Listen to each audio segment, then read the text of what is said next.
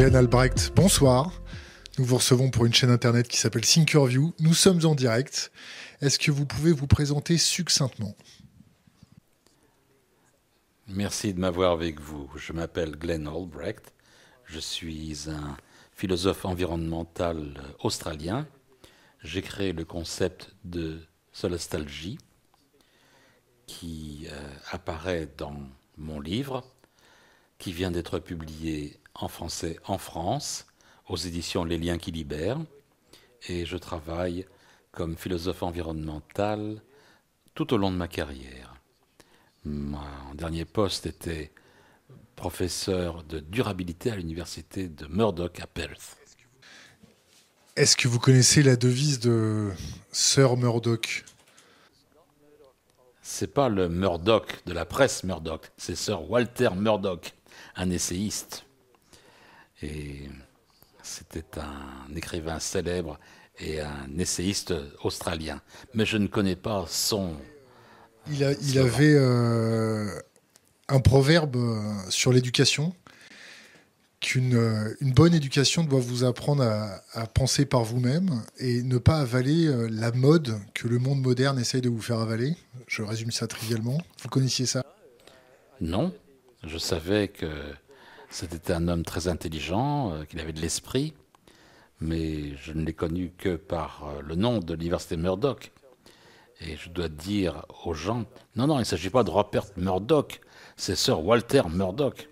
Donc je suis très heureux d'être associé à cette université et à ce...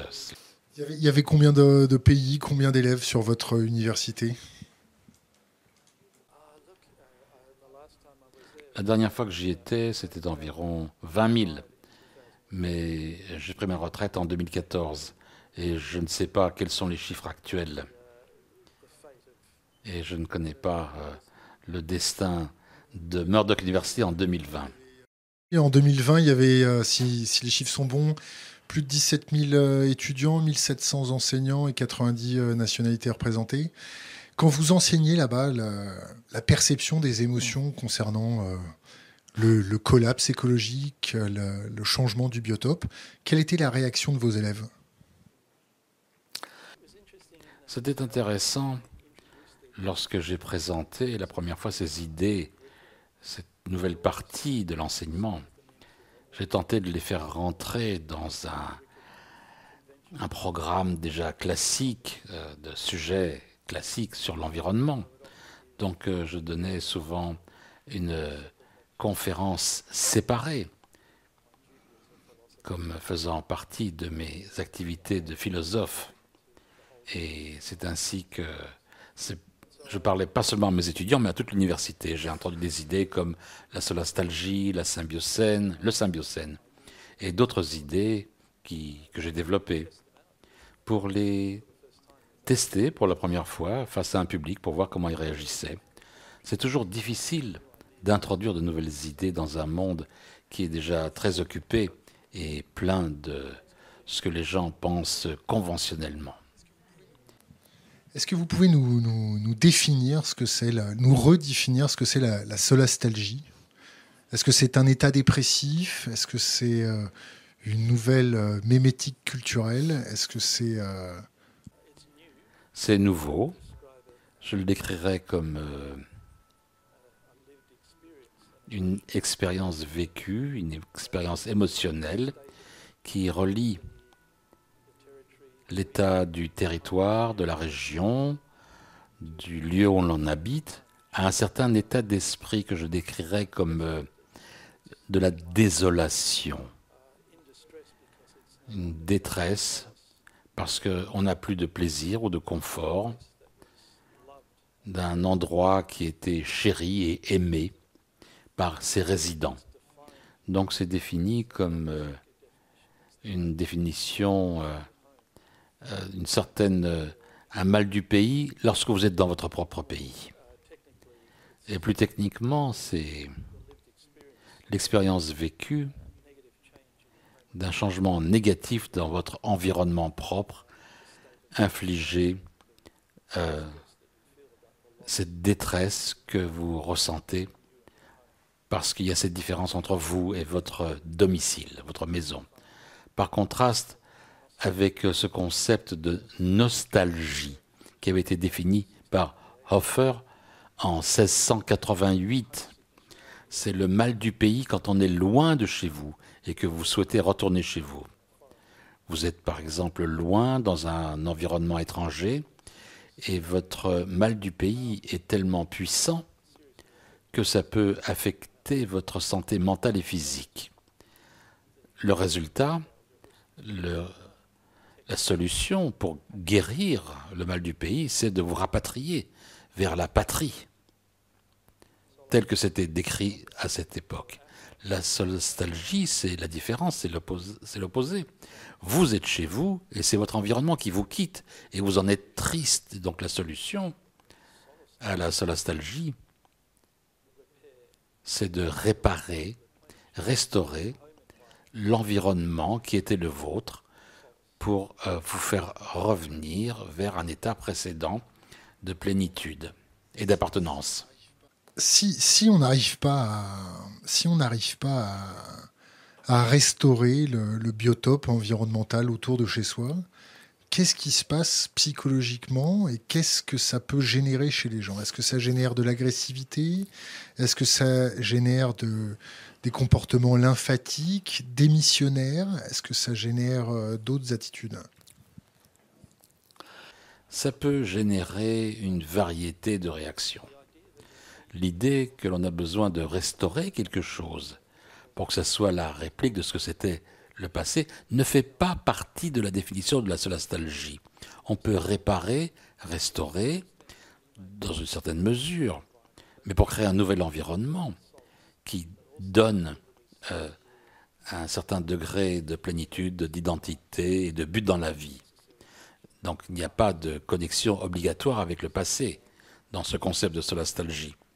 Donc ce n'est pas de la nostalgie, c'est par définition euh, un état qui peut être amélioré à l'avenir, mais pas une réplique exacte du passé.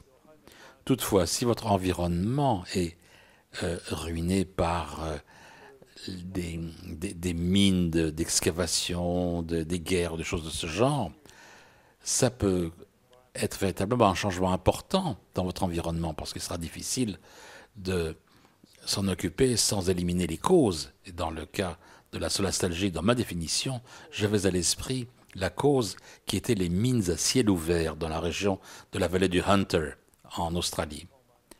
Ces mines de charbon qui s'étendent sur des centaines de kilomètres carrés. Et la solution à cette solastalgie, c'était de lutter contre les mines de charbon. Donc voilà la réaction. Cette réaction peut être tout qui va de euh, plantons des arbres, euh, faisons en sorte que l'endroit reverdisse, euh, il faut lutter contre les multinationales et le gouvernement australien si on veut alléger la solastalgie et revenir à un environnement qui nous donne véritablement du confort. C'est pas trop tard d'entreprendre ce type d'attitude, de, restaurer, de planter des arbres, d'essayer de vivre en communauté, avec un capitalisme qui est galopant, sans euh, boundaries, without any, euh, euh, sans contrôle, sans, toutes ces choses-là. Est-ce que la société qui, consomme de façon exponentielle n'est pas devenue tellement importante que, euh, je dirais, des pensées utopistes ou de prise de conscience de la solastalgie, c'est pas un peu trop tard Si c'était utopique, ça serait pas trop tard parce que l'utopie est un état inatteignable, même s'il est désirable. Je dirais que la solastalgie c'est euh, une réaction réaliste à une situation dans laquelle les humains se sont placés. Et en tant que tels, ils peuvent s'en sortir. Ça devient une question de volonté. La raison pour laquelle euh, j'ai cette position pour dire que ce n'est pas trop tard, c'est que, en tant que vieille hippie, j'ai vécu les années 60 et 70 à une époque où les gens pensaient que un changement radical pouvait euh, prendre place. Et c'était le moment où euh, le mur de Berlin euh, s'est écroulé, alors que les gens disaient non, non, ça ne se produirait jamais, ça ne sera jamais euh, enlevé, ce mur de Berlin. Et le lendemain, il y avait des images de jeunes garçons, de jeunes filles avec des marteaux qui le réduisaient en petits bouts. Alors, on ne peut pas me dire que le changement ne peut pas se produire, il ne peut pas se produire rapidement. Je l'ai vu se produire.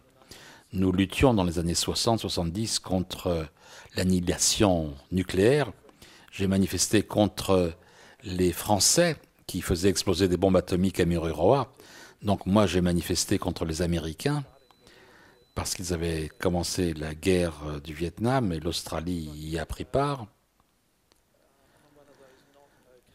Donc euh, je, je peux voir, moi, que cette expérience vécue du changement social et du potentiel du changement social est quelque chose qui reste avec nous.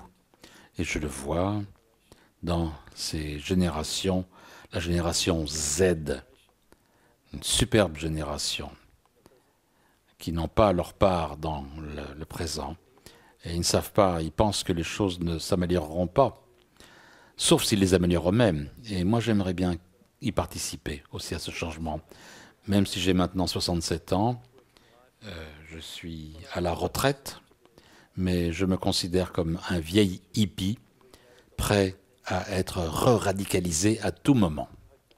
Et j'espère que ce processus de lutte va continuer. Je vais me faire l'avocat du diable. Est-ce que vous connaissez le volume des produits dérivés sur les marchés financiers? Est-ce que vous connaissez l'interconnexion des produits dérivés ou des produits financiers avec les fonds de retraite? Est-ce que vous connaissez l'intrication du système financier dans notre propre vie de tous les jours? Je connais le contexte australien plutôt bien. J'ai vu ces problèmes euh, avec les tentatives de limiter les retraites en France pour euh, accroître l'âge à partir duquel les gens peuvent partir à la retraite. J'ai vu les réactions de colère sociale et je peux comprendre euh, les, les, les gens euh, qui ont ce genre de réaction. Donc, mais comme j'ai dit, ces problèmes sont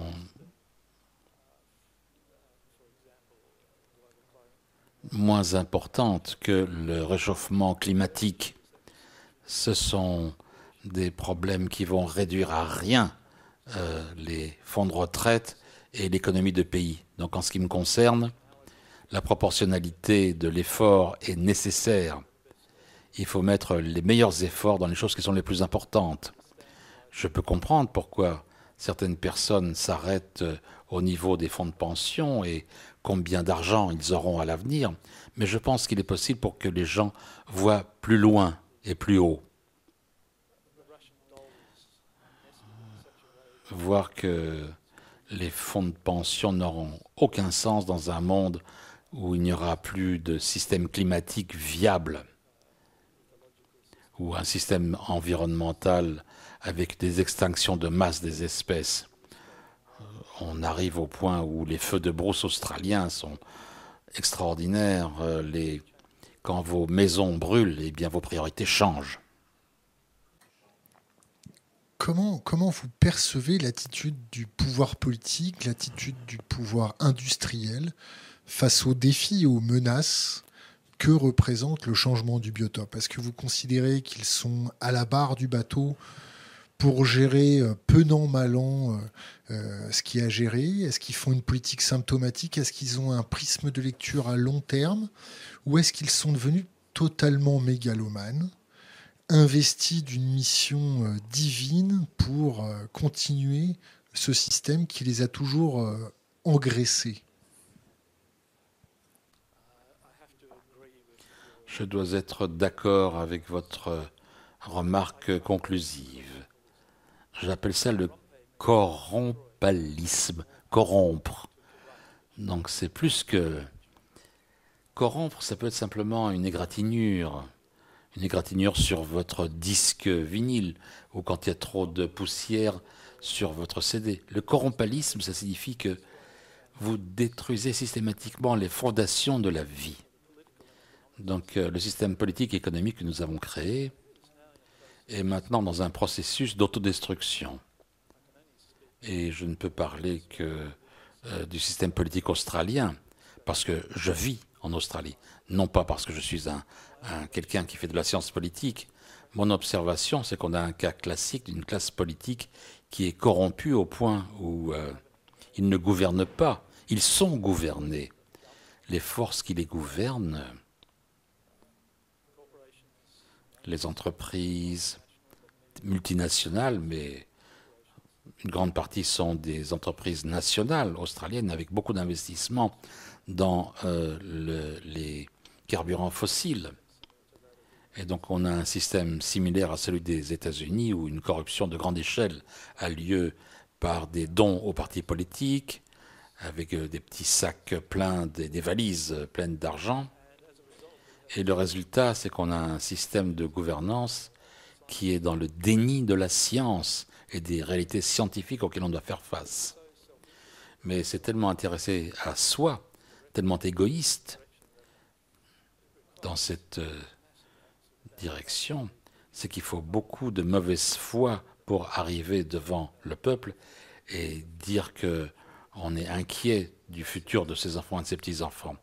Moi, je dis que c'est un gouvernement euh, d'effondrement.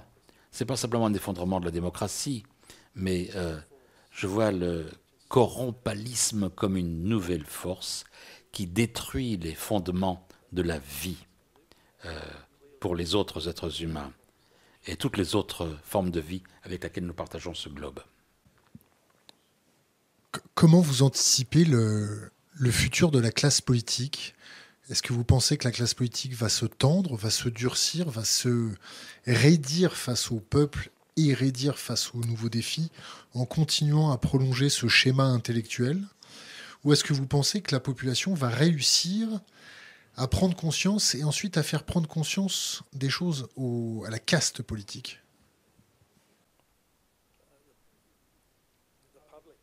Le public devient conscient.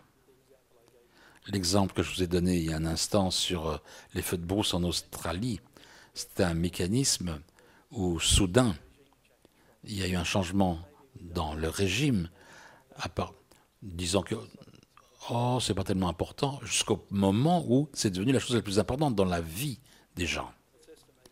Et il est estimé que deux tiers du public australien sont affectés directement ou indirectement par les feux. Et vraiment, c'est un coût terrible à l'économie sans mentionner des choses comme les pertes de vie, les pertes de biens des gens. L'estimation, c'est un milliard euh, ou plus d'animaux, d'oiseaux, euh, d'espèces, euh, les, koalas, les kangourous. Le résultat, on voit le public faire pression sur les, les personnels politiques tel qu'on ne l'a pas vu depuis une décennie. on lutte depuis plus longtemps qu'une décennie, mais bon, le, public, euh, il y a une toute petite minorité d'Australiens qui tentaient de changer le climat politique. Avec toute la science, euh, tout ce lobbying, tout ce travail, euh, les activistes n'ont réussi à rien finalement. Mais les feux de brousse, eux, ont changé tout en un instant. C'est comme un instant tel que celui de la chute du mur de Berlin. Et nous, les scientifiques, nous tentons de changer, de tenter de comprendre ce changement de régime. Et voilà, il n'y a plus de contrôle sur ce qui se passe. Je pense que ce n'est pas une réaction à court terme. Je pense que maintenant c'est quelque chose qui est enchâssé dans euh, l'esprit du public. Notre Premier ministre est un, fidèle de l'Église pentecôtiste. Je ne pense pas qu'il soit mal à l'aise avec l'idée que le monde pourrait prendre fin demain et que lui et ses enfants disparaîtront avec lui. Il y croit et que les vrais croyants seront sauvés et que ceux qui pensent mal eh bien, brûleront, si ce n'est en enfer, du moins dans les forêts d'eucalyptus de l'Australie. Le résultat, ce genre de dirigeant n'a pas sa place pour l'avenir de l'Australie. Et euh, tout ce qu'il fait, c'est du marketing. Il répète les mêmes choses au sujet de la grandeur euh, de la croissance économique et de son budget. C'est la répétition de ces mantras. C'est pas simplement ennuyeux pour euh, les Australiens, c'est vraiment agressif parce que on est à se mesurer avec des problèmes de vie et de mort. Je pense que cette idée du régime, changement de régime, eh bien, il y a une nouvelle dimension qui est arrivée dans l'esprit des gens. Ça a à voir avec le changement climatique, mais aussi avec euh, tout l'environnement. C'est l'idée que nous ne pouvons plus continuer à être euh, les plus grands euh, exportateurs de pétrole du monde. C'est la fin de l'idée que l'Australie peut exister comme une société de services et tout importer de Chine. Les feux de brousse et le virus récent ont fait clairement apparaître que un monde globalisé est un monde dangereux. Et il suffit qu'une chose aille de travers et tout s'écroule. Une société plus résiliente aurait plus de diversité, euh, se reposerait moins sur des flux tendus et, serait, et n'aurait pas besoin d'une économie de flux tendus, effectivement. C'est une réponse longue à votre question, mais il n'est pas trop tard. Et la science nous dit que si nous agissons avec de la force, de l'intelligence, de la rapidité maintenant, et que nous le faisons pendant une dizaine d'années, sans arrêter, nous pouvons nous mettre sur un chemin qui nous permettra d'éviter l'effondrement climatique.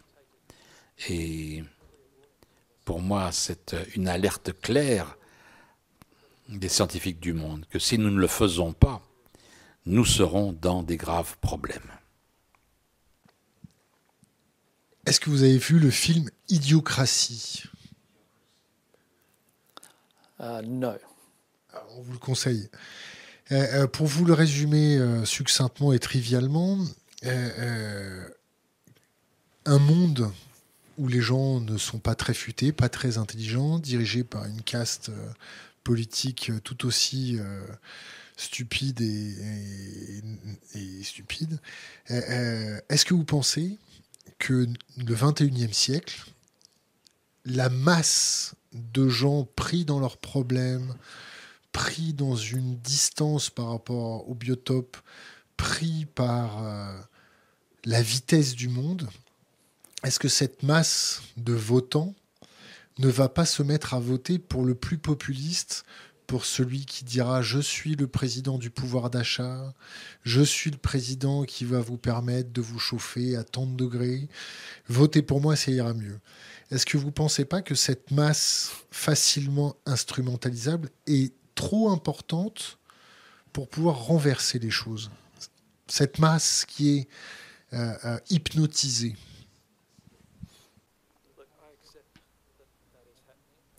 Oui, j'accepte le fait que ça se produit.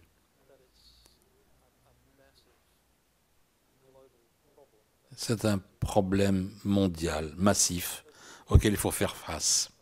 Le but d'écrire euh, ce livre, pour moi, ça a été de subvertir ce processus à ma manière, de l'attaquer à travers les émotions, ce que la science n'arrive pas à faire. On n'arrive pas à faire de changements significatifs. La classe politique et les bureaucrates euh, sont tellement investis dans le passé pour qu'il fasse advenir un changement. Donc euh, je suis engagé dans ce qu'on peut appeler une pensée révolutionnaire. C'est la Troisième Guerre mondiale, c'est la guerre des émotions. Ça semble tellement binaire, mais je suis prêt à pénétrer dans une tragédie grecque. Mais les forces du mal et de la destruction font face aux forces du bien et de la création. Et on est vraiment à ce point de rupture. Et donc, comme je le donne dans l'exemple de l'Australie, on est passé d'un état où on était euh, des gens qui marchaient en dormant à une marche dans l'éveil. Donc, soit on est séduit et hypnotisé par euh, les spin doctors, ou alors, euh, pour ces gens-là, les, les feux ne font pas de différence. On n'apprend même pas de ces désastres écologiques et environnementaux. On utilise le mot sans précédent. Et la science nous dit que rien de tel ne s'est produit précédemment dans l'histoire de l'Australie. C'est sans précédent. Et si ça ne peut pas faire advenir le changement, eh bien je serai tout à fait en ligne avec vous. Quelques bonnes bouteilles de vin sur un rocking chair, euh, c'est tout ce qu'on pourrait faire. Mais moi, je fais tout ce que je peux pour soulager la douleur, parce que c'est tout ce qui aura sens. Kowalski, le marxiste polonais, a dit un jour qu'il croyait dans la loi de l'airain, de la loi des reins du progrès. Et les scientifiques nous disent que l'âge de la réponse arrive. La seule chose que l'on peut faire pour aider le progrès, c'est de s'asseoir euh, devant les, voitures et les wagons et les empêcher d'avancer.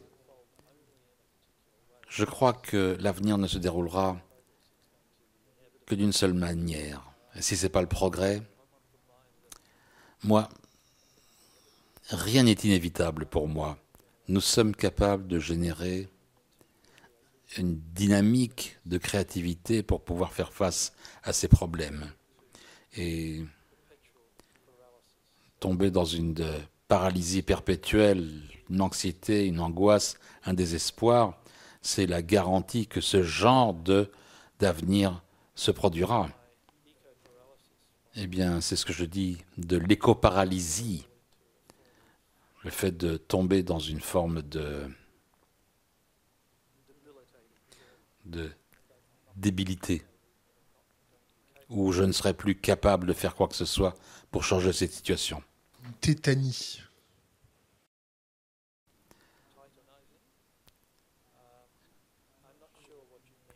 Je ne suis pas très certain.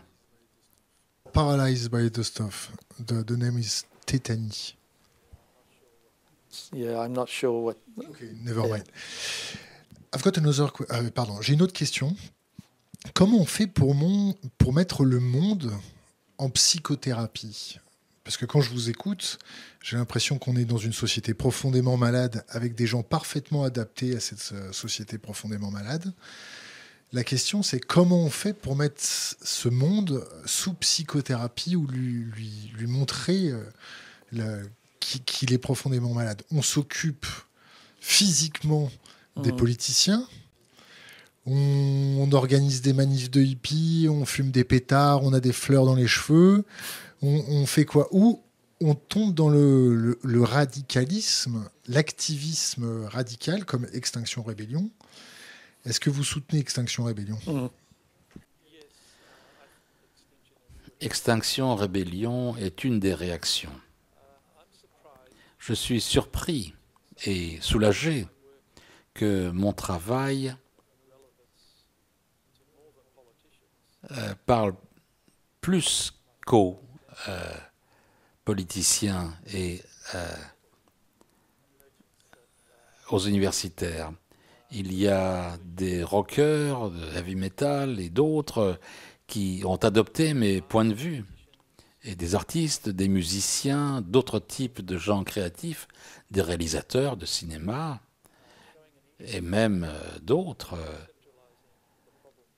reconceptualise ce problème comme faisant partie des émotions. Ce n'est pas un problème biomédical qui exige une thérapie ou euh, des médicaments. Ça exige une confrontation avec nous-mêmes et une situation inconfortable où on se met à analyser le rôle que l'humanité joue dans sa propre destruction.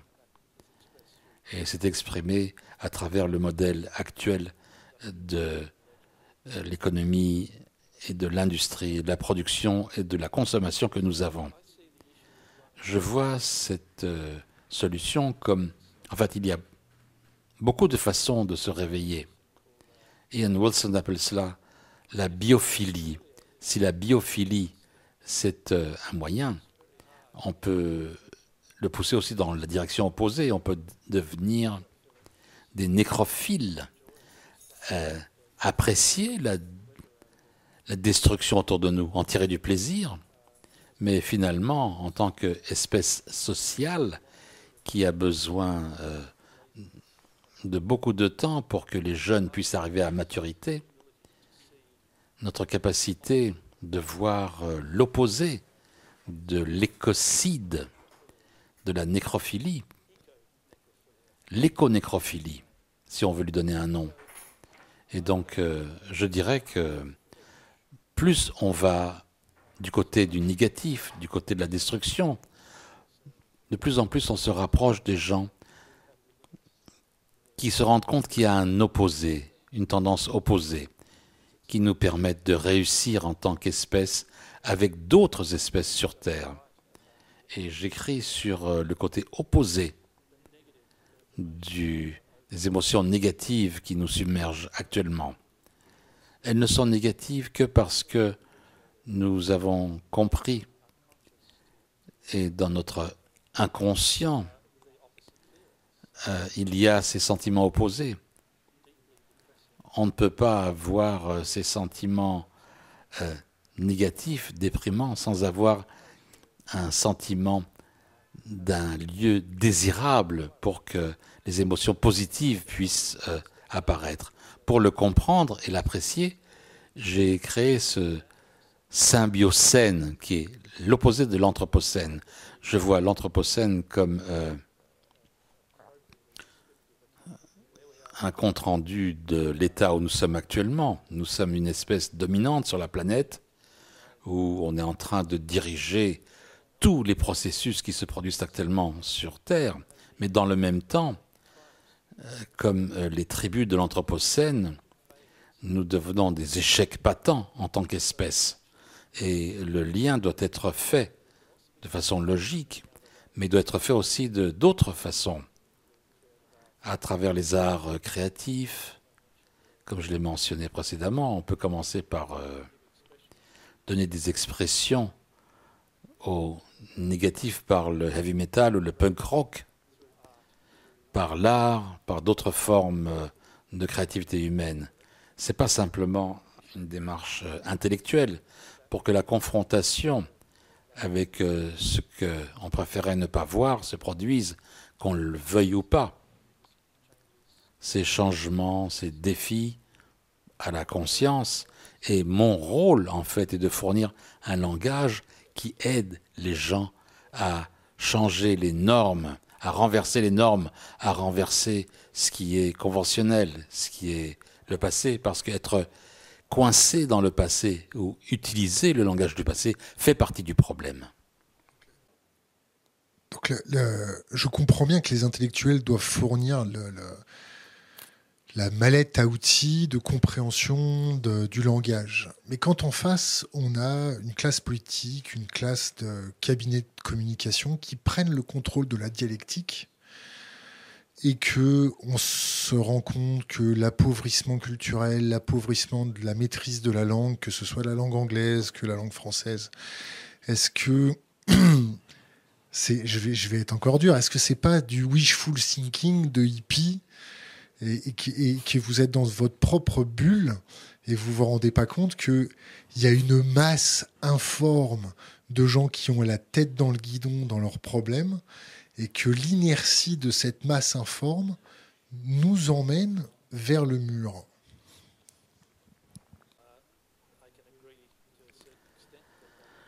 Je suis d'accord jusqu'à un certain point dans le langage dans lequel moi j'évolue on parle d'éco-paralysie, une forme d'inertie. On est coincé dans un système, enfermé dans un système que l'on ne pense pas pouvoir changer à notre niveau. Changer les ampoules d'éclairage, ce n'est pas suffisant. C'est aussi euh, psychologique, psychiatrique, nos problèmes affectent aussi notre capacité à voir clairement et à faire cette transition qui nous amènerait à une meilleure qualité de vie pour nous-mêmes. Donc je suis tout à fait conscient de ces problèmes. Donc il faut que je revienne à un point où pourquoi faudrait-il changer? À un point, c'est parce que, comme je le prétends, les, les négatifs attirent un positif. Plus on va vers le négatif, on se rend compte que euh, on a quitté notre vie d'espèce humaine vers une vie qui ne l'est plus. Le plus on nie notre, nos positions, nos émotions positives, plus elles acquièrent de la valeur. On prend pour acquis euh, qu'on n'avait pas besoin de nommer certaines choses parce que ça n'était pas euh, pertinent, on n'avait même pas à y penser, elles étaient données. Maintenant, il y a des gens qui réfléchissent à faire, par exemple, quels sont les derniers endroits du monde euh, qui sont intacts. Le tourisme devient la cause du désastre à venir, du désastre écologique à venir. Je comprends parfaitement comment nous sommes euh, enfermés dans ce système, mais la Terre elle-même nous dit que nous sommes en train de transgresser d'une façon qui est autodestructrice. Je ne souhaite pas personnaliser la Terre. Je ne veux pas parler de Gaïa en tant que la Terre devient une personne qui est sa propre agence. Être animiste. Je suis trop matérialiste, trop réaliste pour aller aussi loin. Mais quand votre pays commence à brûler concrètement, c'est plus le moment de réfléchir à, est-ce qu'on peut changer ou pas, que votre maison est en feu. Ça a un tel impact tellement grave. Si vous êtes inuit et que vous vivez dans l'Arctique, vous voyez que la glace disparaît. Si vous vivez en Floride, votre garage euh, se remplit d'eau et il y a un poulpe qui y vit, c'est ce qui se produit. Dans d'autres parties du monde, euh, les, les preuves sont devant vous, comme on dit en Australie. C'est plus de la théorie. Vous êtes euh, assez heureux en France parce que ce qui vous arrive, c'est que différents vignobles ne euh, croissent pas aussi bien, ou il faut que vous importiez des cèpes de pays plus chauds pour les replanter ici, mais ce n'est pas une tragédie de proportion mondiale, mais c'est le début d'un processus où vous voyez des changements lentement euh, qui se produisent. Ça se produit lentement, donc les gens l'ignorent. C'est comme un empoisonnement lent. Quand le changement est rapide et dramatique et fait peur, alors là, vraiment, là, là, ça fait peur aux gens. Ça les fait peur jusqu'aux os. C'est un poison rapide et ça génère des réactions extrêmement différentes. Et pour en revenir au cas d'étude de l'Australie, dans le déni, vraiment euh, des gens qui dormaient debout. Rien n'était important à la place autre que la, bière, euh, le football, euh, le barbecue. Il y en a beaucoup de ces bonnes choses en Australie. Mais récemment, j'ai lu que parce qu'il faisait tellement chaud et que la sécheresse a été tellement dure et que les feux ont été tellement importants, on ne peut plus avoir de barbecue. Donc il n'y a plus de barbecue australien. C'est annulé parce qu'il est interdit de faire du feu dans la nouvelle Galles du Sud. C'est vraiment un réveil matin très dur. Ça veut dire que les activités quotidiennes doivent être changées. C'est comme le coronavirus qui arrive chez vous et qui vous ferme votre plaisir du dimanche. Vous ne pouvez plus partager cette expérience parce que le risque de mettre le feu à la maison de votre voisin ou euh, aux broussailles autour de vous est trop grand. Donc, euh, soudain, c'est l'imposition d'une réalité que la plupart d'entre vous ne souhaitez pas voir ou savoir. On voudrait l'éviter. Les Australiens ont été excellents dans ce domaine, aussi bons que les Français, je pense. On est dans la ligue euh, et en haut de la ligue pour ignorer les choses, mais quand ça vous frappe très fort, On ne peut plus continuer à l'ignorer. Mais ça va vous affecter, ça va affecter votre mental, la façon dont vous vous reliez à tout le reste. Ce changement affectera tout. Vous savez, euh, en France, quand on prend conscience des choses, on a une, technique qui est ancestrale. On coupe des têtes. Est-ce que vous pensez qu'on va revenir à, un écho Est-ce qu'on va en arriver à un éco-terrorisme?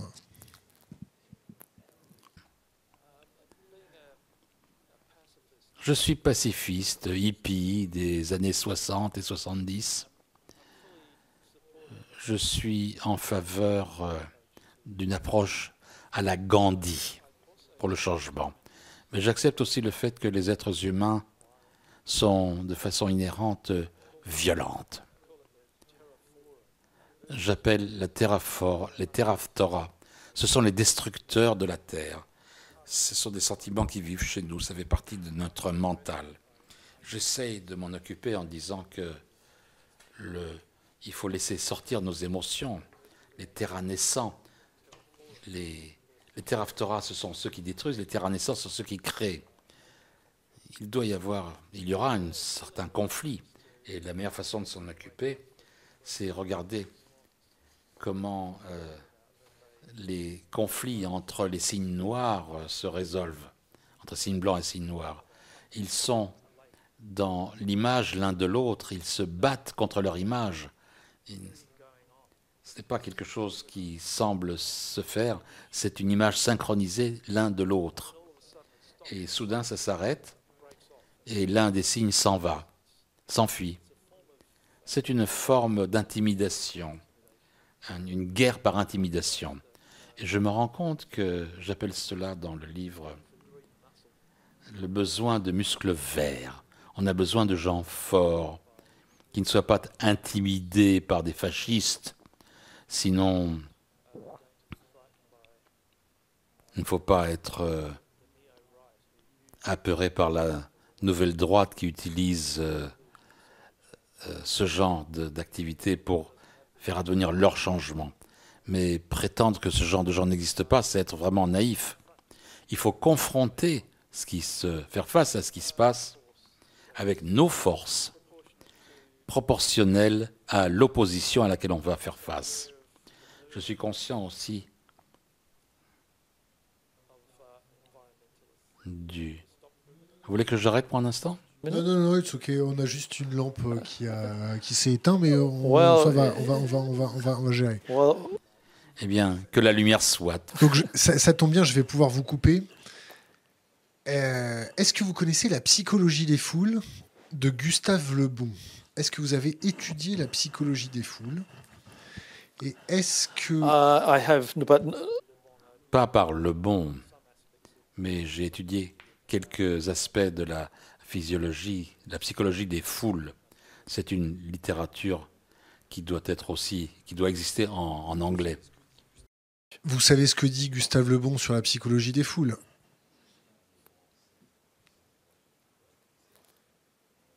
Non, you tell me.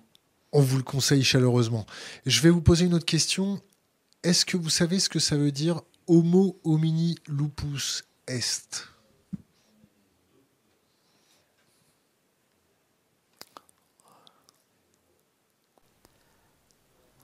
Uh, L'homme est un, loup pour l'homme. Est-ce que ça suggère que les êtres humains sont comme des loups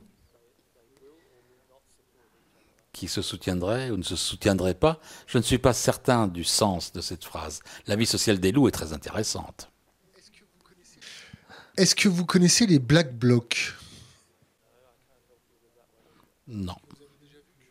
Est-ce que vous avez déjà vu que sur certaines manifestations, de temps en temps, il y avait des gens plus déterminés pour aller au contact avec les forces de l'ordre?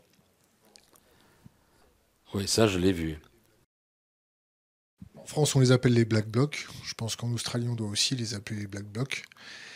Qu'est-ce que vous pensez de ça? Est-ce que c'est Non, je pense pas qu'on les appelle comme ça en Australie. Ils sont là, mais ils sont pas appelés comme ça. Ok on espère qu'ils aient la même fibre.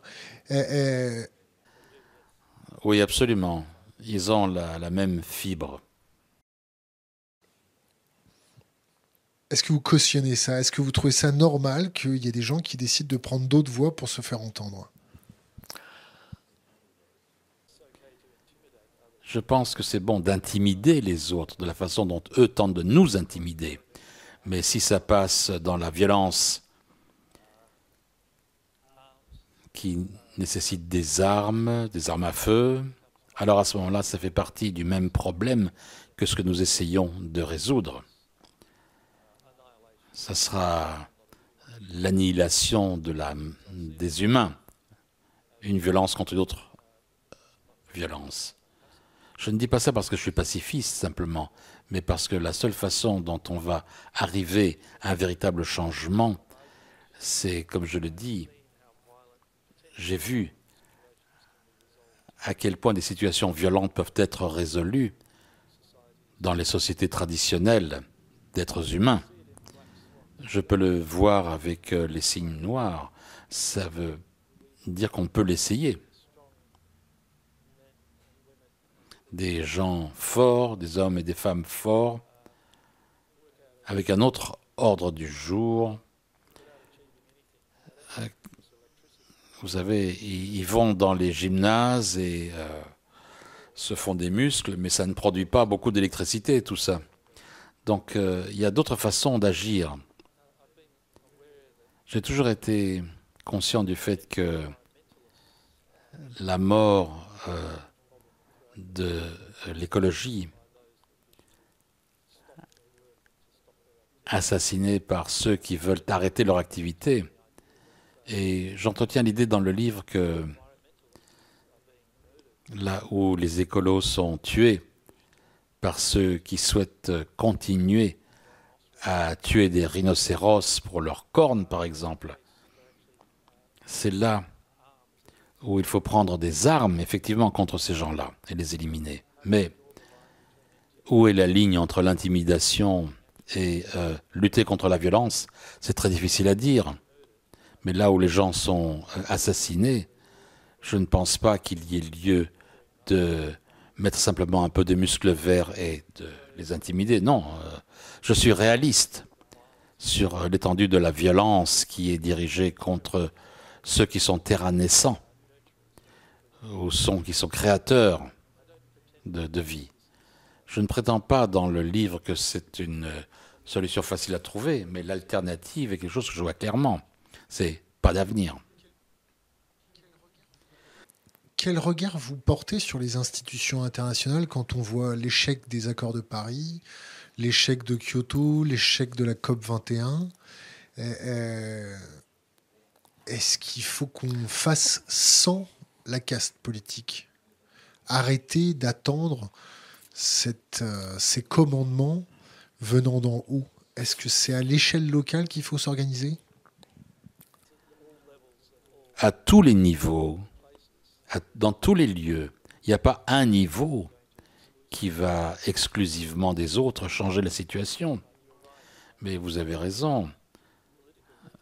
Dans le leadership politique actuel, il n'y a personne qui soit dans une situation de gouverner euh, de telle sorte que ce changement advienne. En Australie, nos politiciens sont gouvernés. Ils ne sont pas ceux qui gouvernent. Donc, euh,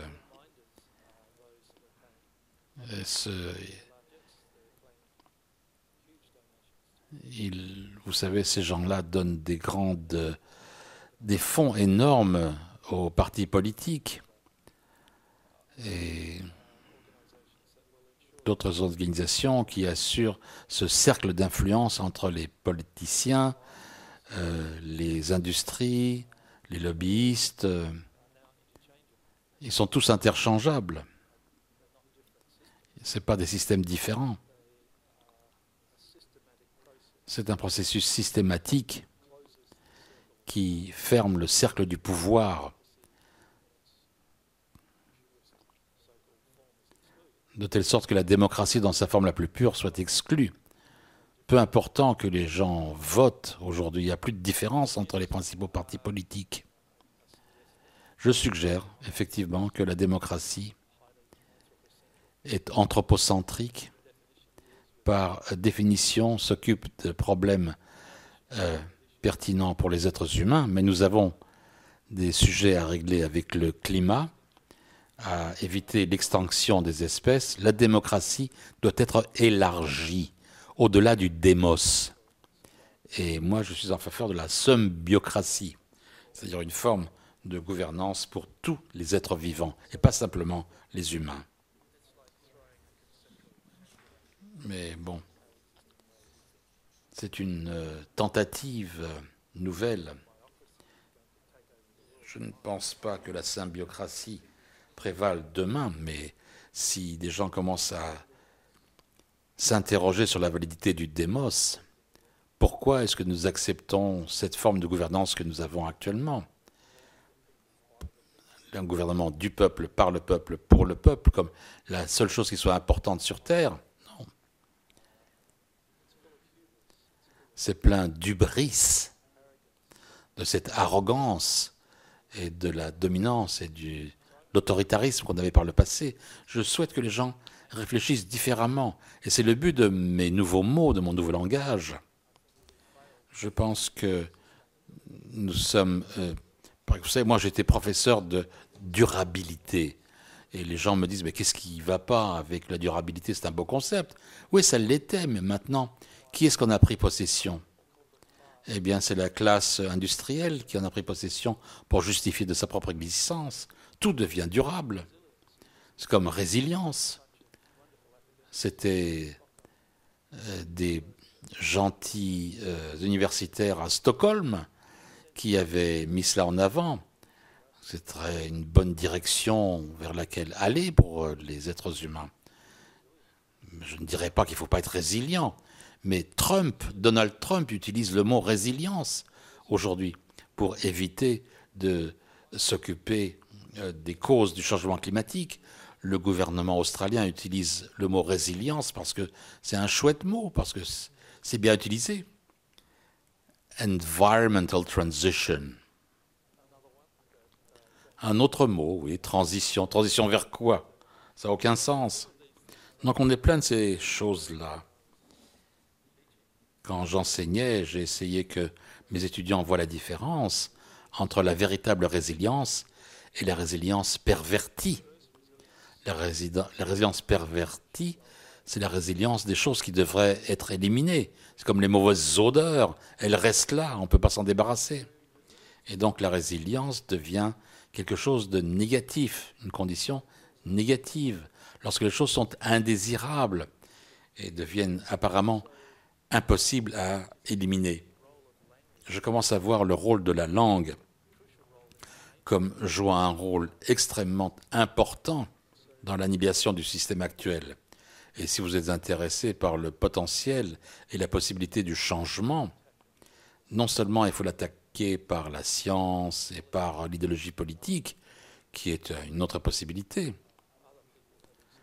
explorée par d'autres gens que moi beaucoup plus en détail, mais si on utilise le langage pour euh, exposer, faire exploser ces euh, échecs, pour avoir de nouvelles émotions. C'est comme dans le film euh, Le magicien de Oz, on tire le rideau et puis le grand, le grand sorcier de Oz, c'est un pauvre petit bonhomme, un pauvre petit magicien qui prétend être puissant, mais il n'y a rien en fait. Si, je vous dis, on ne peut pas ressentir euh, ce que l'on ne peut pas verbaliser. Est-ce que vous êtes d'accord avec ça?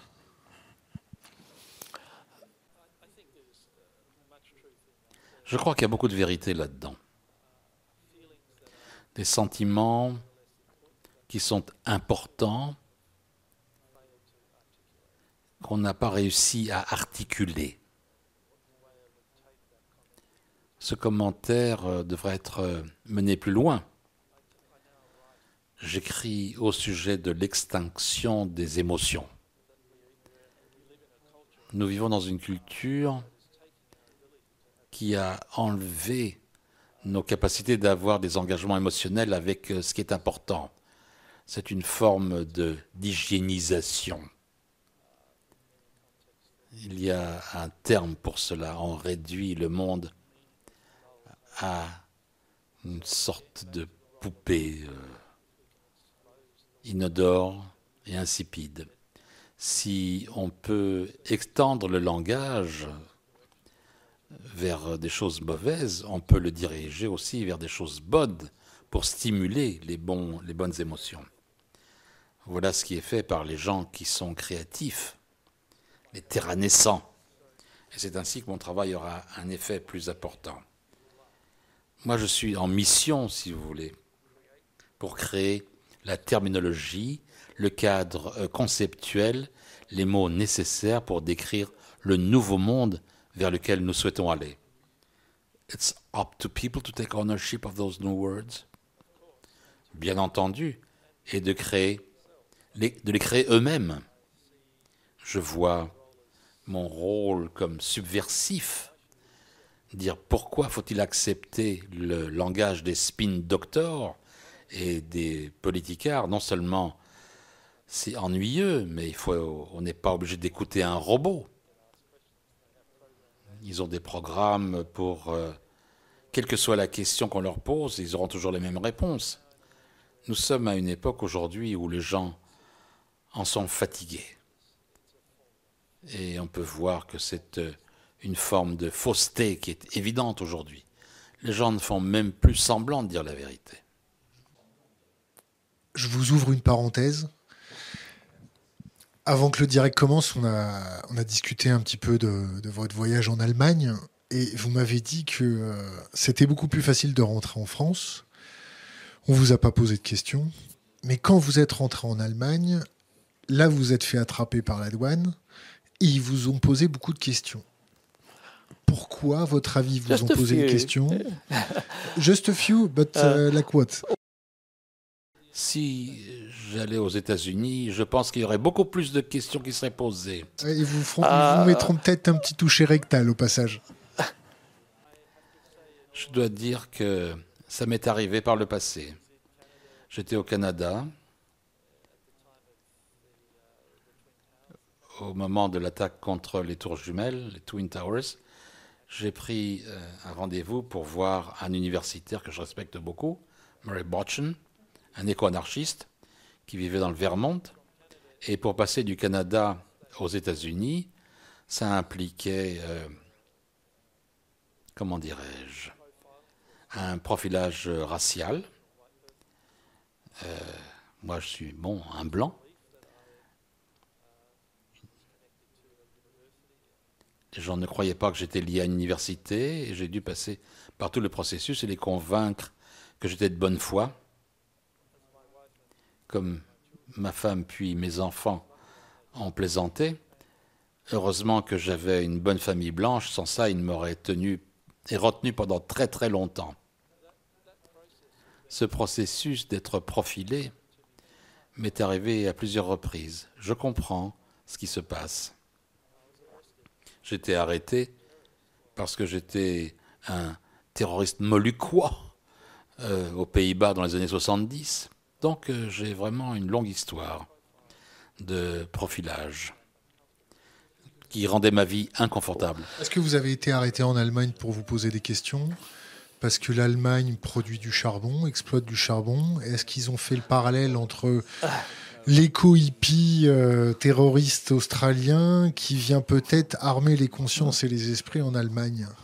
Est-ce que c'était une démarche dissuasive d'intimidation? Non, j'aurais bien aimé être aussi célèbre que cela. Non, c'est pas le cas. Les Allemands sont. Vous avez eu qu'un seul doigt, pas deux, c'est ça? Juste un doigt, oui.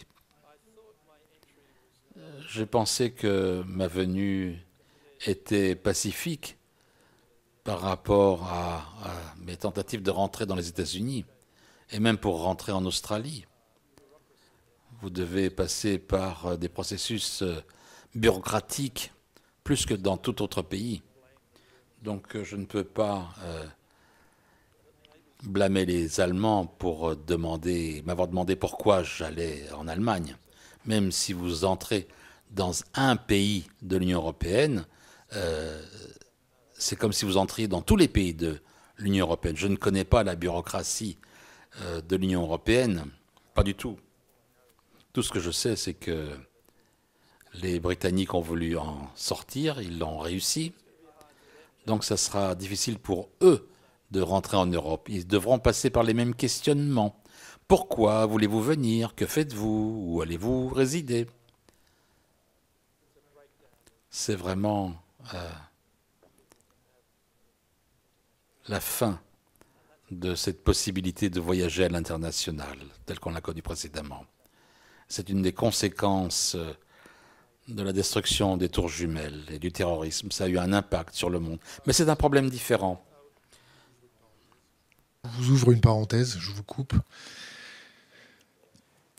Imaginez qu'un groupe terroriste avait euh, brûlé autant d'hectares de forêt en Australie, avait tué autant de koalas et de kangourous, avait euh, mis un bordel tellement monstrueux. Euh, est-ce qu'on serait déjà en guerre contre eux?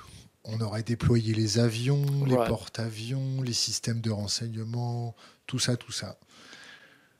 Ça vous fait pas bizarre que y ait cette détresse environnementale et que le mouvement va en guerre contre cette menace soit vraiment rachitique par rapport à la réponse hypothétique qu'ils auraient déployée contre un mouvement terroriste?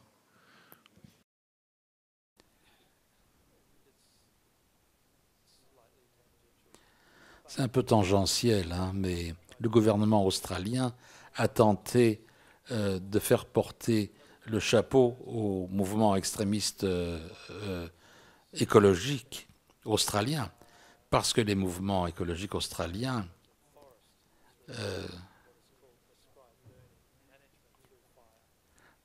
avaient mis la pression sur les personnes qui s'occupent des forêts, l'administration des forêts en Australie ce sont euh, les écologistes qui ont en fait interdit euh, les brûlis. Et donc euh, cette guerre idéologique a eu lieu quelques heures dès que les feux ont affecté l'Australie. C'était une bagarre idéologique, une guerre idéologique qui n'a pas cessé, elle continue ça ne me surprend pas que la classe dominante dirigeante le fasse, parce que, évidemment, ça évite que euh, la faute leur soit attribuée. On fait glisser la réalité des problèmes et euh, ça permet aux dirigeants de partir en vacances pendant les feux. Les dirigeants ont quitté le pays, un pays en feu, donc il y a une colère en même temps qu'il y a une nouvelle conscience qui se génère quand le public perd la foi dans la classe politique, perd confiance dans la voie politique. Pas simplement pour qu'ils aient une position décente, mais sur les positions qui sont les leurs. Ils ont lutté pour maintenir euh, la démocratie parlementaire. Est-ce que, vous avez essayé de les comprendre avec un autre prisme de lecture Les comprendre la classe politique? Est-ce que vous avez essayé de comprendre que pour eux, à court terme, la menace économique est beaucoup plus dévastatrice et délétère que la menace écologique? C'est-à-dire qu'ils font une politique symptomatique parce que le danger d'un déraillement, d'une défaillance, du système économique si on dit, voilà, maintenant vous allez arrêter d'épuiser le biotope parce que euh, c'est plus possible, les, les, systèmes financiers vont faire la tête. Mmh. Et donc la menace de déstabilisation du système économique, pour eux, est peut-être mille fois plus importante que euh, un milliard de kangourous cramés. Vous avez raison dans ce diagnostic. C'est exactement ce qui se passe. On pourrait l'appeler du euh, court-termisme. Ça va réussir pendant un certain temps, mais comme pour euh, le magicien de Oz, la nature fausse de cette réponse sera démontrée. Et je dirais que le système économique euh, sous-tend euh, ce qui se faisait déjà dans les années 70 avec euh, ce concept d'économie stable. Il n'y a rien de nouveau. Et ce n'est pas quelque chose pour lequel je prends crédit. Mais c'est, vous savez, c'est le principe de la thermodynamique. On ne peut pas avoir un système de développement continu.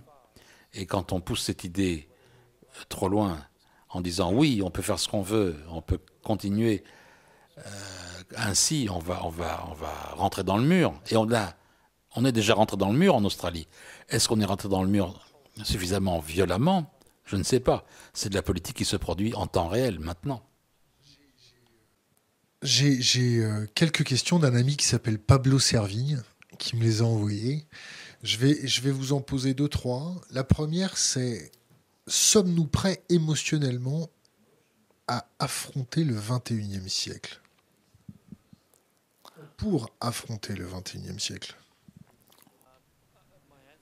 Ma réponse, c'est que nous ne sommes pas prêts émotionnellement parce qu'on n'a pas la langue, le langage pertinent, les concepts pertinents, la critique pertinente de le langage euh, qu'on a essayé par le passé pour euh, s'occuper de ces problèmes ne sert à rien. Je ne dis pas que je suis la seule personne qui tente de se mesurer à ces problèmes à travers un objectif émotionnel, mais je suis heureux de voir que je suis un pionnier dans ce domaine. Et je voudrais que cette approche soit suivie par beaucoup plus de gens pour qu'on puisse voir euh, le rôle des émotions la centralité du rôle des émotions au XXIe siècle et pas quelque chose qui devrait être ignoré ou quelque chose de marginal.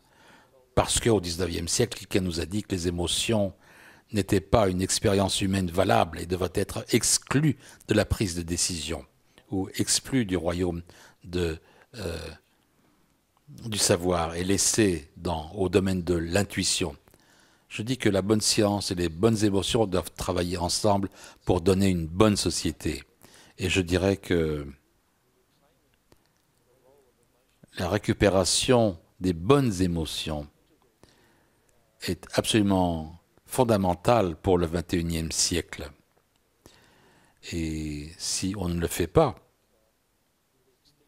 l'extinction de nos émotions sera le début de quelque chose et nous serons incapables de résister aux forces que vous avez mentionnées.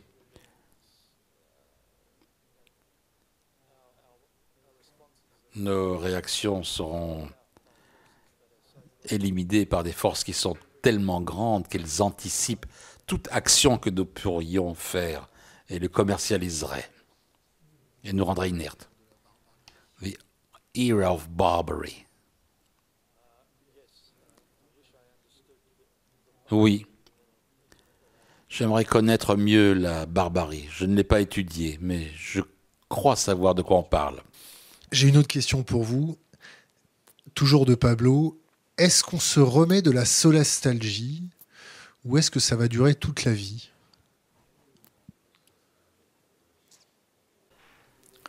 Uh, la réponse optimiste, uh, c'est oui. La solastalgie est une condition, un état qui peut être inversé. L'idée que uh, c'est enfermé dans des endroits dont on ne peut fuir, et comme uh, Sterling, un futurologue, l'a dit, c'est tellement profond, c'est une situation débilitante, on n'en sortira jamais. C'est comme la nostalgie, ça peut vous tuer.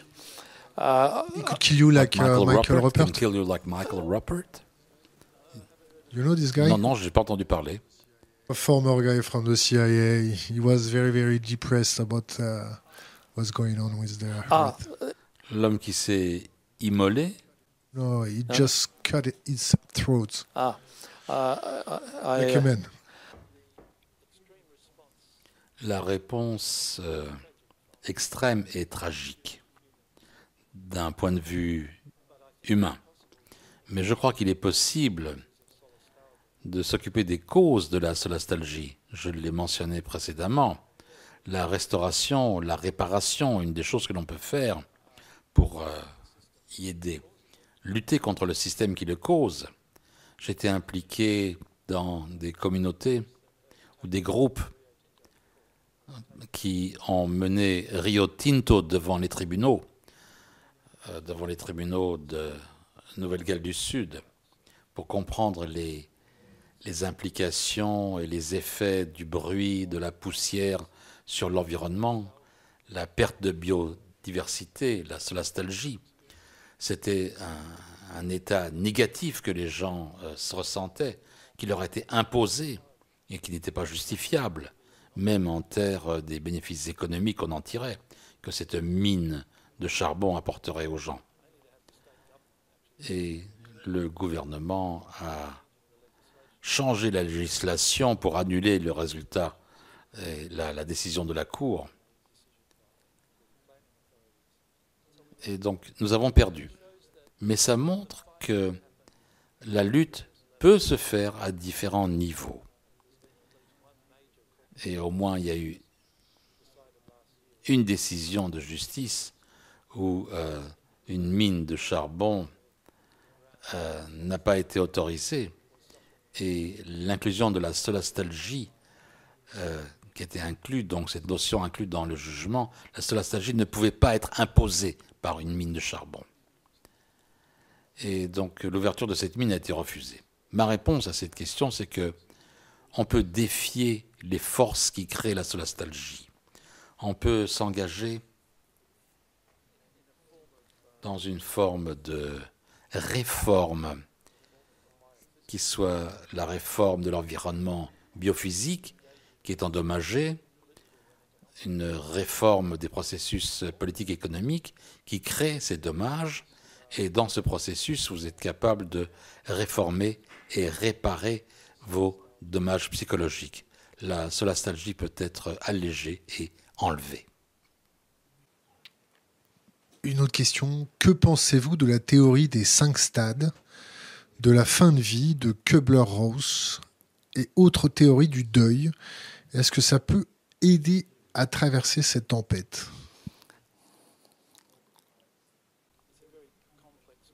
Question extrêmement complexe et la réponse doit être complexe aussi. Je vois le deuil comme une réaction à notre besoin de comprendre la situation dans laquelle nous sommes. Le deuil, techniquement, comme je le comprends en anglais, est un sentiment qui vient lorsque l'on perd le contact avec quelqu'un de vivant, qui meurt, et nos relations intimes doivent cesser avec cette personne. Le cinquième état de Kubler-Ross, c'est l'acceptation, si on y arrive. Et je pense que c'est la situation la plus désastreuse que l'on peut avoir dans notre situation. Il ne faut pas accepter le deuil. Il faut se rebeller contre le deuil. Il faut. Les gens parlent de différents types de euh, deuil. On dit éco-deuil, par exemple. Voilà. On a fait avec le deuil tout ce qu'on pouvait faire avec le deuil comme d'autres émotions humaines. Et bien que j'apprécie et que je comprends euh, la logique pour ce faire, je préférerais qu'on prenne plus soin du langage émotionnel que nous utilisons. Le climat ne meurt pas. Même s'il est endommagé, il est toujours là. Nous ne pouvons pas détruire l'environnement tel qu'on le comprend. On peut le changer, d'une façon qu'on n'aime pas, mais ce n'est pas quelque chose qui est présent dans notre vie.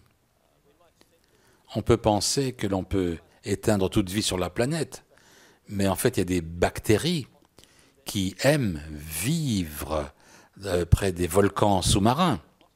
Il y en a d'autres qui l'aiment encore plus chaud, son environnement. Ce sont des bactéries qui adorent l'hyperchaleur. C'est une forme d'arrogance de penser que l'on peut détruire ou éteindre complètement les choses euh, euh, qui, sont partis de ce grand, grave problème.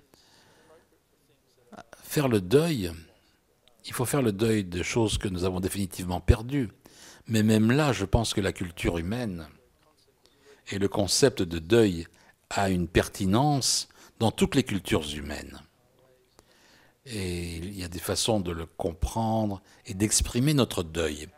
Parfois, il faut prendre des idées de notre culture et de les mettre dans un autre contexte. Donc je suis en faveur de cela. Je donne un exemple dans le livre des Inuits de l'Arctique qui ont l'expérience d'un changement rapide et négatif de, des glaces. La tristesse, c'était difficile pour eux de comprendre cela. Leur façon de le faire, c'est qu'ils ont pris un mot de leur culture qui était Ogianatok, qui signifie un ami qui agit de façon bizarre. On va avec un, au bar avec un copain, qui boit un coup de trop, qui commence à vous balancer des coups de poing, euh, c'est dérangeant. Votre ami agit d'une façon imprévisible.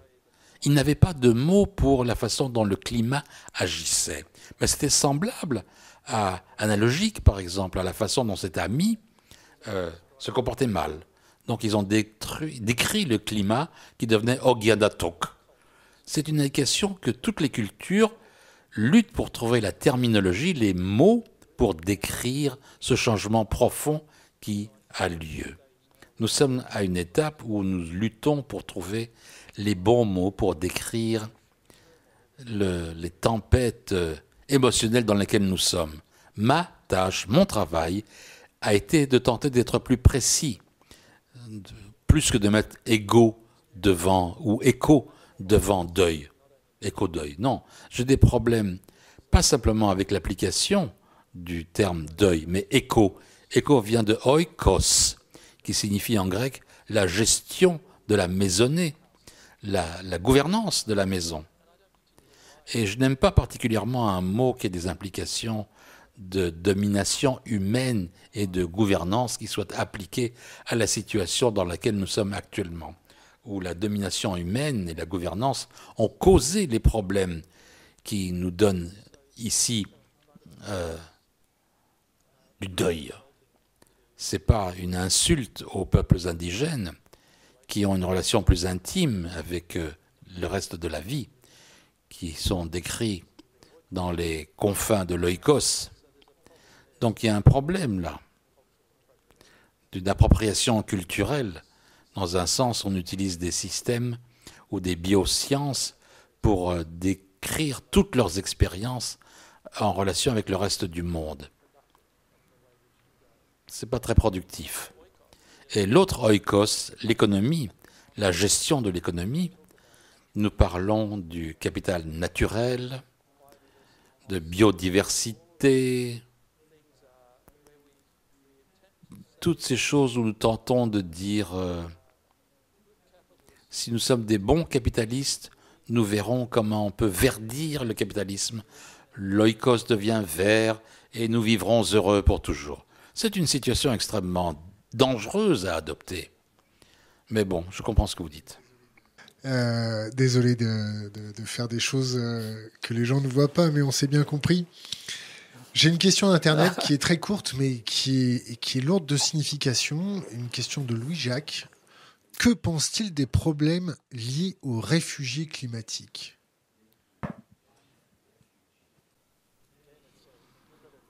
C'est un problème excessivement compliqué. J'y pense de différentes manières. L'une d'entre elles, c'est... Nous voyons déjà un monde profondément altéré par le changement global dans euh, le climat qui force les gens à émigrer d'un endroit à l'autre. Euh, la montée des eaux va changer cela dramatiquement. Les réfugiés climatiques à l'avenir seront se compteront par millions, si ce n'est par milliards, et ça affectera tous les continents, toutes les îles. C'est pas comme si simplement quelqu'un allait souffrir de cela et d'autres euh, l'éviteraient. L'idée, que l'on peut euh, le surmonter facilement, ça c'est de l'utopie. Ça va créer des graves problèmes à l'humanité. J'en parle dans mon livre en disant qu'on a besoin d'une culture hybride urgente qui accepte un peu du passé et, l'importance de la géographie. La Terre n'est pas uniforme. Elle génère des réactions différentes à divers endroits. Les gens d'un autre endroit viennent... Euh, ils sont forcés de quitter leur maison, leur terre, leur espace. Ils doivent s'ajuster aux façons de vivre de ceux qui les accueillent. Et ceux qui les accueillent sont déjà cette expérience d'homogénéisation du monde, la colonisation d'autres espèces de tous les autres endroits. Donc cette idée d'un espace pur qui doit être protégé doit être abandonnée. Et dans le même temps, l'idée que les migrants viennent simplement avec leur vision du monde et leur relation à l'environnement, à l'agriculture et à d'autres choses, sans être influencés par leurs hôtes, que ce soit le changement climatique ou des raisons différentes, nous sommes dans un espace qui exige cette réaction créative. Et c'est ni la gauche ni la droite, ce n'est pas lié au passé, c'est un avenir qui doit être construit. Et bien sûr, euh, c'est trop facile de dire qu'il faut le faire. Quels sont les aspects techniques? Et j'aimais un message venez aider, je me bats contre je me bats avec ces idées très complexes. On a besoin de plus de gens qui réfléchissent à ça. J'ai une autre question d'Internet que je vais essayer de, de, reformuler, de ne pas dénaturer. Est-ce que vous ne pensez pas que d'avoir inventé le mot solastalgie, ce n'est pas une façon de psychiatriser les gens qui parlent de la collapsologie et donc de les discréditer?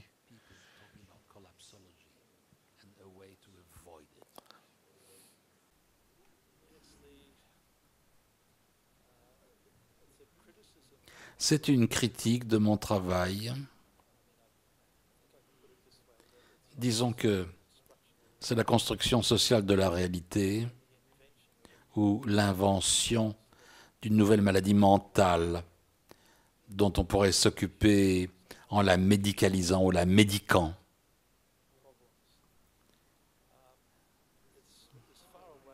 C'est loin de ma pensée lorsque j'ai créé ce concept. Mais vous savez, j'accepte que d'autres personnes l'interprètent différemment de ce que moi j'ai pensé, comme en littérature ou en art d'ailleurs. Et je dois être plus attentif à la façon, faire plus attention à la façon dont j'exprime les choses, parce que parfois des mauvaises interprétations peuvent se produire. Mais moi je me décrirais comme euh, prenant des risques en créant ce euh, concept de solastalgie. Et peut-être que je ne me suis pas exprimé suffisamment clairement en utilisant un mot comme maladie, qui mènerait les gens à penser que je médicalise certains problèmes ou que je crée un problème psychologique, là où il s'agit d'une fabrication les concepts, vous savez, passent au test non pas à l'université, de façon très rigoureuse, mais aussi, pas seulement à l'université, mais à la façon dont les gens réagissent aux mots. Si c'est accepté, s'il est accepté grandement dans une variété de concepts et de contextes, ça signifie que ça a une capacité à engager les gens. J'ai même eu des gens, des aborigènes d'Australiens qui sont venus me voir et qui m'ont dit qu'ils approuvaient ce concept parce que ça décrivait quelque chose qui leur arrive et que leur propre langue n'arrivait pas à exprimer. Ça revient au Ogianatok, à cette histoire. Toutes les cultures lutte avec euh, cette histoire de changement global, rapide. Et c'est pour ça que le titre du livre, c'est Des nouveaux mots pour un nouveau monde. J'y crois. Nous luttons pour articuler les choses dont on parle actuellement, parce que notre langue a été appauvrie en ce qui concerne ces problèmes-là. Appauvrie parce qu'on n'a pas eu à s'en occuper par le passé. Ça ne fait pas partie de notre expérience de l'évolution comme euh, espèce mondialisée. J'ai une autre question de la communauté. Je vais vous la poser en, en anglais avec euh, mon plus bel accent parce qu'ils l'ont posée en anglais. Ils ont fait l'effort de la poser en anglais. How do the words and the language could reverse the effect of the authority, authoritary and arbitrary laws of physics? What the words could do against anthropoi, except telling ourselves some fairy tales? And relieved our, our good consciences. Conscien. Conscience. Est-ce que cela porte sur... Euh, je ne suis pas très certain des lois de la physique, là. Moi, je lutte l'entropie à chaque fois que je la rencontre. Je lutte contre l'entropie conceptuelle, là où nos concepts sont perdus dans euh, une homogénéité ennuyeuse d'un univers insensé, ce qui est le résultat final de la deuxième loi de la thermodynamique. Si je comprends bien la question, comment est-ce que je réagis personnellement à cette rupture de ce qui intéresse et vital de la vie sur Terre, la destruction par ceux qui tentent de le transformer en tant que euh, mort de l'univers. La vie est une stratégie qui s'oppose euh, à l'entropie, justement. Je suis père, grand-père, il faut que je pense que la vie, de façon inhérente, est bonne et que la mort, c'est ennuyeux. Et être du côté de la vie, c'est une bonne lutte. J'utilise mes capacités de réflexion pour construire un avenir pour l'humanité où la vie serait beaucoup plus importante qu'elle ne l'est actuellement. Dans cette ère dans laquelle nous sommes, dans cette anthropocène, je l'appelle l'obscène, incapable de valoriser la vie au-delà l'égocentrisme et les privilégiés. Si je vous dis heureux les simples d'esprit, aujourd'hui j'ai compris.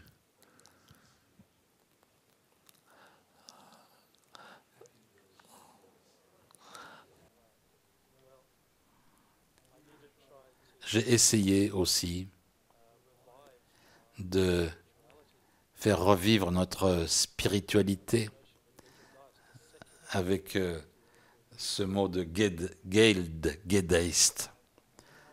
Je ne sais pas à quel point cette idée euh, réussira. Je crois que les marchands de spiritualité classiques sont passés de mode. Ça va je tente de laïciser ce que je trouve extraordinaire au sujet de la vie, et je l'appelle le Gedaist, parce que le Ged, dans les vieux langages indo-européens, c'est la racine des mots qui disent bon, bien, ensemble. C'est de là l'origine de ces termes dans les anciennes préfixes indo-européens. Je suis prêt à tenter quelque chose de nouveau parce que j'ai vu l'échec du passé à donner quelque chose de pertinent pour le XXIe siècle. Et donc je ne le fais pas parce que j'aime inventer des choses, je le fais parce que j'aime, parce que je vois qu'il manque quelque chose, un vide qui doit être rempli pour que nous, êtres humains, puissions commencer une conversation utile et bonne sur ce que ça signifie d'avoir une vie spirituelle dans un monde laïque.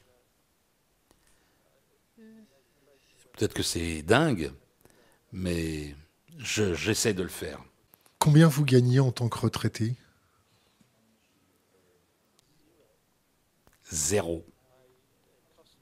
Ça me coûte de l'argent de faire ce que je fais. Je ne gagne rien. Combien, non, non, combien vous gagnez avec votre pension de retraite? Eh bien, je l'ai dépensé pour euh, acheter ma ferme et faire croître euh, des légumes. Je n'ai aucun investissement personnel dans le marché euh, boursier ou dans un fonds de pension.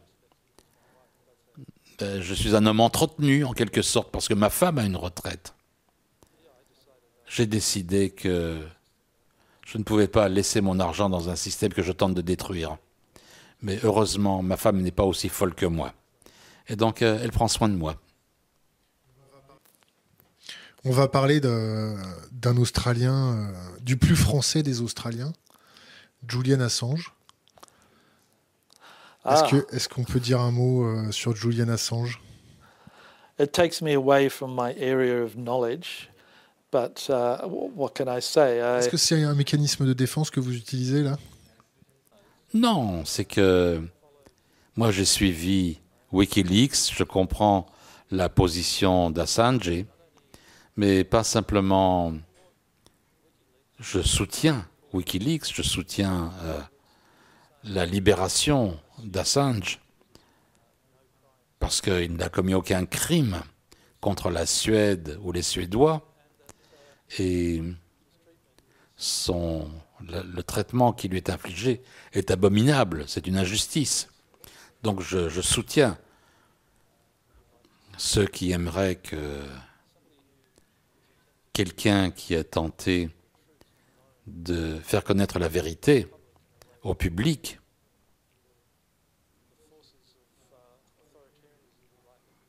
de telle sorte que euh, les forces de l'autorité tentaient d'éviter. J'ai des inquiétudes lorsque la diffusion de l'information peut faire du mal à d'autres. Je ne pense pas que ça a été le cas avec Wikileaks et l'information qui a été révélée. Donc euh, ma position, c'est que c'est un Australien qui est citoyen du monde, qui souffre et dans une injustice euh, qui se poursuit. C'est quelque chose d'une des choses les pires que j'ai vues dans la société contemporaine. On arrive à la fin de notre interview. On a pour habitude de poser euh, deux dernières questions. La première, c'est est-ce que vous avez trois livres à conseiller à notre communauté? Et la dernière, c'est est-ce que vous avez un conseil pour les jeunes générations? Rappelez-moi comment s'appelle votre livre Les émotions de la Terre, de nouveaux mots pour un nouveau monde. C'est un bon livre. J'aime bien que les gens le lisent. Je ne dirais pas que c'est un des trois, mais c'est très difficile comme question. Je lis beaucoup et je suis influencé par euh, un très grand nombre de gens.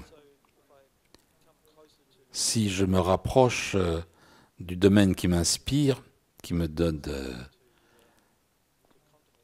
des choses à étudier, je lis Robert McFarlane, publié, qui a publié un livre qui s'appelle Underland. Les relations émotionnelles et mentales au monde, quelque chose qui est souterrain, que les choses verraient comme ayant un lien à mon propre travail. En ce qui concerne la philosophie euh, environnementale, je suis inspiré par Alder Leopold, et laisser réfléchir comme une montagne, thinking like a mountain, ça a une résonance euh, dans ma vie depuis le moment où je l'ai lu, très tôt, et j'espère qu'il est disponible en traduction en français. J'espère que ça a été publié euh, depuis l'époque où il a été publié en anglais dans les années 50. Et Je ne suis pas quelqu'un qui écrit beaucoup sur euh, la nature. Moi, j'écris sur les humains et sur les réactions humaines. Mais j'ai lu un livre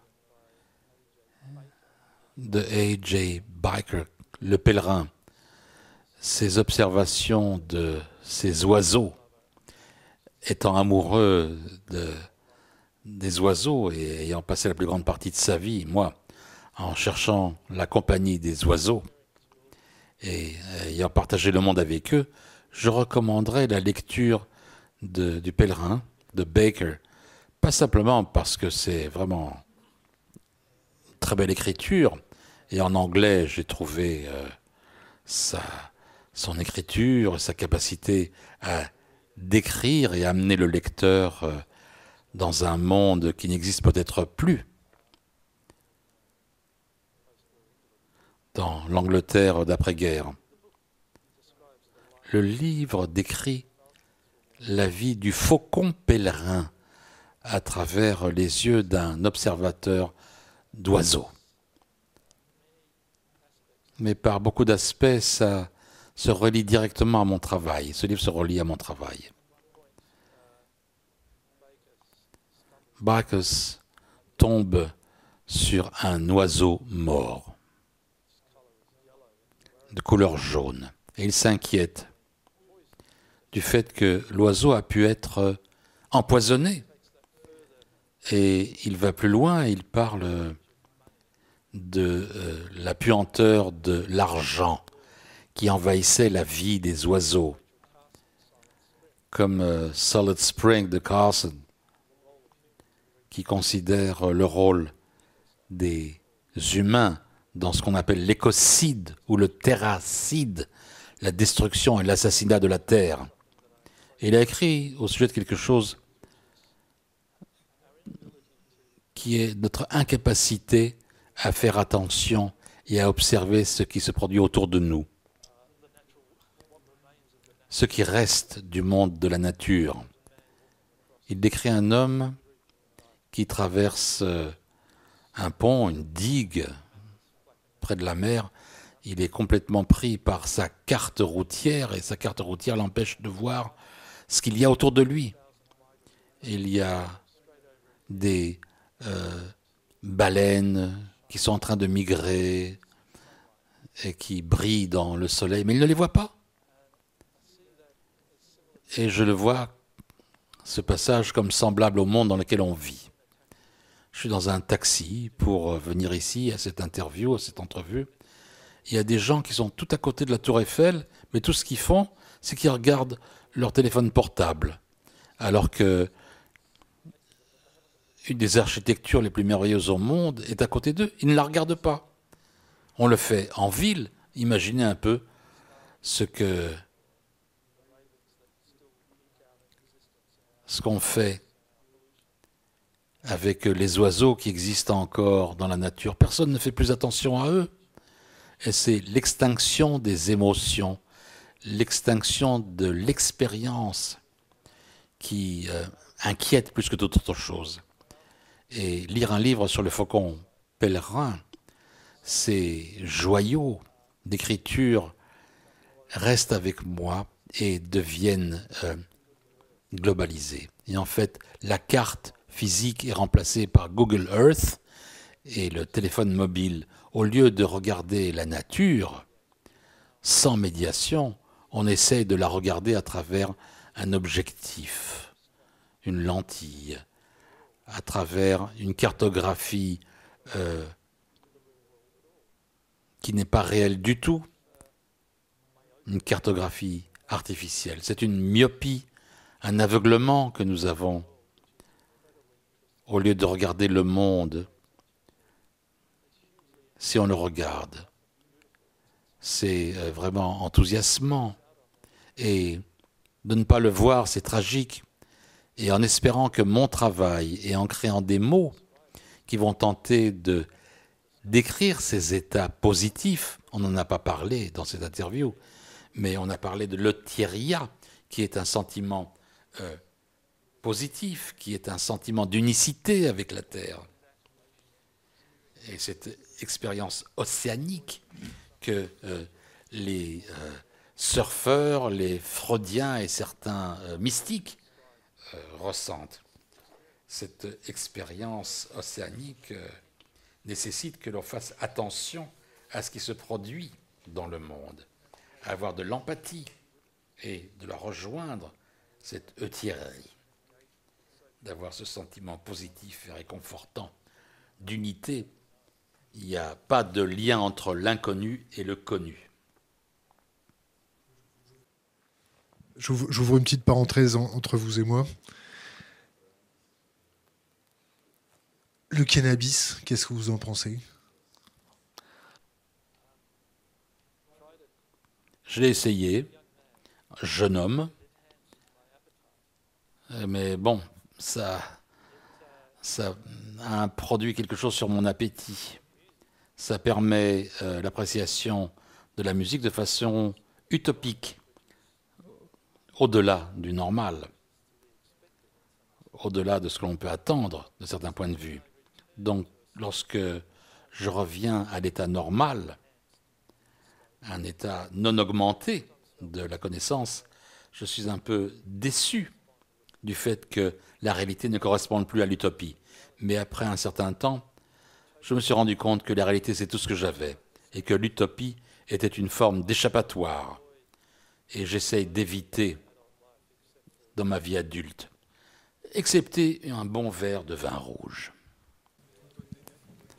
Donc notre dernière, question, encore un, conseil pour les jeunes générations? Je pense se rebeller est le cœur de ce que je pourrais suggérer.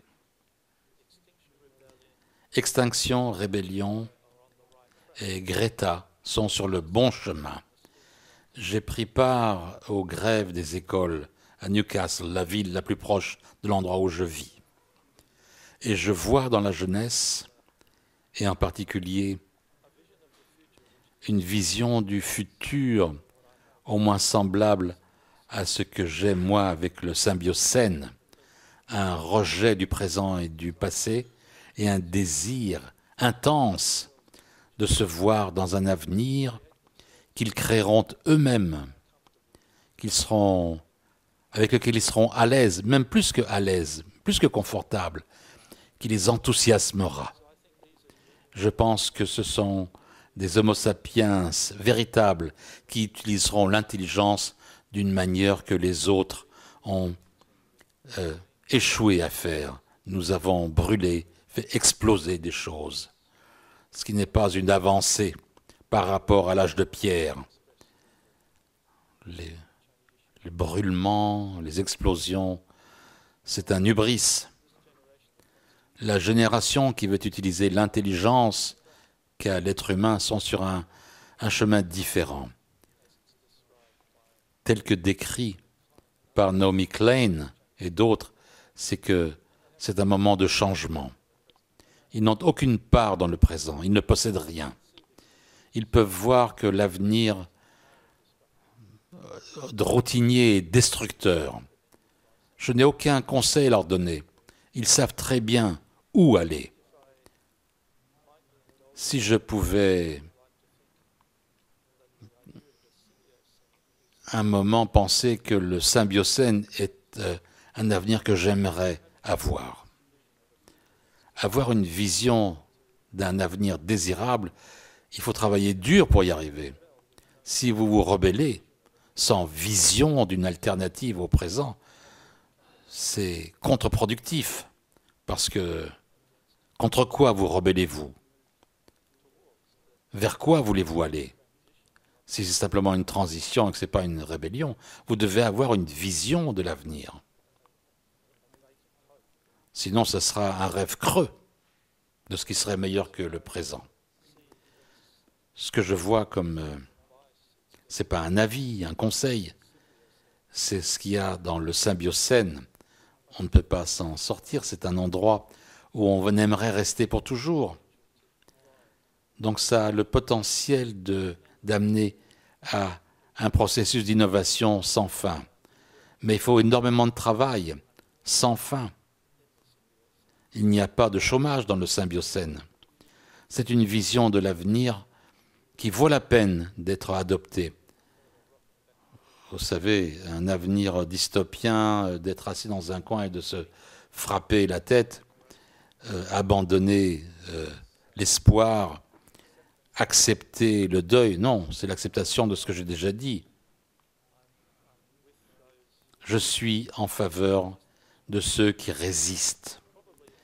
Et probablement, si cette résistance a besoin d'une aide, d'un vieux baby boomer, je serai très heureux de leur offrir. Les forces qui me restent, eh bien, elles seront dédiées à eux. Glenn Albrecht, merci. Merci de m'avoir invité et à votre programme qui est vraiment un défi en soi.